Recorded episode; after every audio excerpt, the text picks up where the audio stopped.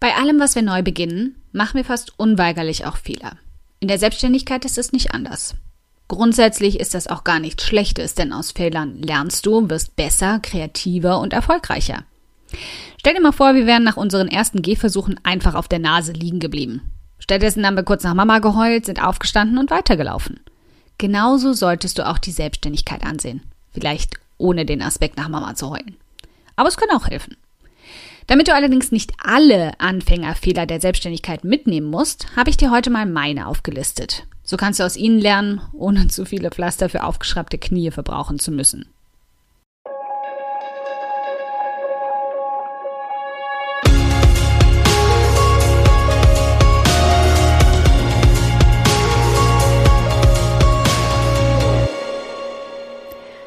Ich bin Karina, Gründerin von Pink Kompass um 180 Grad und der Feminine Jazz und teile hier im um 180 Grad Audioblog alles mit dir, was in meiner Selbstständigkeit funktioniert und was nicht. Wir knacken meine Strategien rund um Marketing und Mindset, denn Erfolg beginnt in deinem Kopf.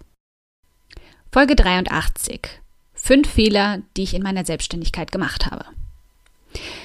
Nummer 1. Ich habe die Zeit unterschätzt vom Start bis zum Erfolg. Egal wie oft Frau es gesagt bekommt, wir sind doch von Natur aus ein ungeduldiger Haufen. Und ich glaube, da kannst du mir jetzt nicht ernsthaft widersprechen. Ich habe anfangs mit großen Telleraugen Erfolgsstories gehört von acht bis zwölf Monaten und mir das als Maßstab genommen. Ganz miese Idee. Fakt ist, wir sind selten die Erfolgsstory. Wir sind viel häufiger der Durchschnitt. Aber seit wann ist das ungenügend? Rechne also eher mit 12 bis 24 Monaten, bis dein Business stabil Fuß gefasst hat. Und bitte, jetzt klammer dich nicht an den 12 Monaten fest. Plan lieber etwas mehr Zeit ein, damit du nicht zu früh ins Schwimmen kommst. Wenn ich wählen müsste, wäre das definitiv der heftigste Fehler in der Selbstständigkeit, den du machen kannst. Also nimm ihn dir zu Herzen. Nummer zwei. Ich habe mich zu sehr an Zahlen und Konkurrenz geklammert.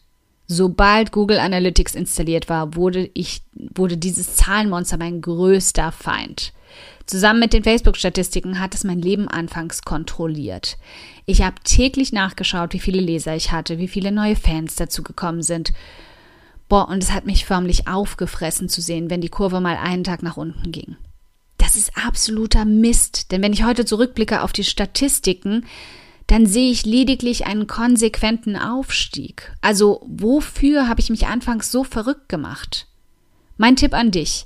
Fang gar nicht erst damit an. Deinstallier sofort die Apps, mit denen du Zugriff auf deine Zahlen hast und leg einen Tag in der Woche fest, an denen du sie kontrollierst. Besser noch, einen im Monat. Genauso ging es mir mit Mitstreitern. Ich habe täglich konsumiert, was sie produziert haben und fühlte mich ständig einen Schritt zu langsam. Was völlig absurd ist, wenn du deine eigene Nische, ein kräftiges Alleinstellungsmerkmal und vor allem dich selbst hast. Niemand ist wie du. Niemand schreibt wie du. Niemand redet wie du. Und wenn du Menschen damit begeistern kannst, wer du bist und was du machst, dann hast du schon gewonnen. Es ist nichts Falsches daran, seine Zahlen und Mitstreiter im Blick zu haben, aber lass dich nicht von ihnen kontrollieren. Zu diesem Punkt solltest du lesen auf um 180 Grad die wichtigste Aufgabe. Finde dein Warum. Nummer drei. Ich hatte nur einen groben Plan, wohin ich eigentlich will. Ich habe mir zwar anfangs brav aufgeschrieben, was meine Mission, meine Vision und meine Zielgruppe ist, aber ich habe trotzdem viel zu klein gedacht. Ich habe mich eigentlich nie gefragt, wohin ich meine Selbstständigkeit bringen möchte, sondern bloß, meinen ersten Reiseblog.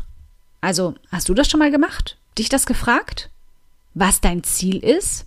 Dein Endgegner im Spiel des Unternehmertums? Es mag jetzt alles sehr trocken klingen, aber es hat einen guten Grund, warum du dich all das fragen solltest. Nur wenn du ein klares Ziel hast, kannst du auch darauf hinarbeiten, dort anzukommen. Hierzu solltest du lesen der Businessplan, dein Routenplan zum Erfolg. Die Links dazu findest du wie immer unter dieser Audiofolge. Nummer 4. Ich habe viel zu spät angefangen, eine E-Mail-Liste aufzubauen. Anfangs hielt ich das eher für nebensächlich, E-Mail-Adressen zu sammeln. Ich hatte ja schließlich gar keine Zeit, einen Newsletter aufzubauen. Wozu sollte ich also noch eine Liste dafür anlegen? Völlig falsch. Die E-Mail-Liste ist dein wertvollster Besitz. Auch heute noch. Und das ist jetzt sechs Jahre später. Du solltest eigentlich schon gestern damit begonnen haben, sie aufzubauen. Und ja, ich weiß. Mach nichts. Fang heute damit an. Reicht immer noch. Dazu solltest du lesen, warum du unbedingt eine E-Mail-Liste brauchst und wie du sie am schnellsten wachsen lässt. Nummer 5. Ich habe mich viel zu lang davor gedrückt, meine Schwächen anzugehen. Mir war schnell klar, wo in der Selbstständigkeit meine Schwächen liegen, aber ich habe Monate gebraucht, um mich davon nicht mehr einschüchtern zu lassen und sie endlich anzugehen. Je mehr wir Angst vor etwas haben, desto größer wird das Monster, wenn wir es warten lassen. Es wächst und wächst und nimmt irgendwann eine Größe an, die unüberwindbar scheint. Wenn wir uns dieser Herausforderung also dann stellen, wird schnell klar, dass es gar nicht so schwer war, das Monster zu besiegen. Und wenn du das nicht allein tun möchtest, dann hol dir in meiner Community Rückendeckung von den Femininjas. Den Link dazu findest du auch unter dieser Audiofolge. Also egal wie unüberwindbar eine Schwäche oder dein fehlendes Wissen scheinen mag, lass es nicht zu einem größeren Misserfolg werden, als es eigentlich ist. Da hast du's.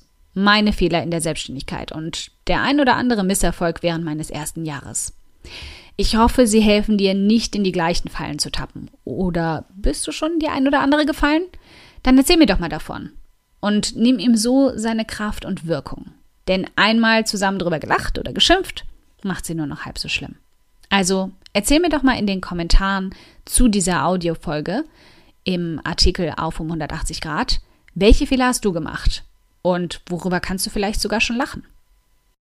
Ein dickes Dankeschön, dass du heute beim um 180 Grad Audioblog dabei warst.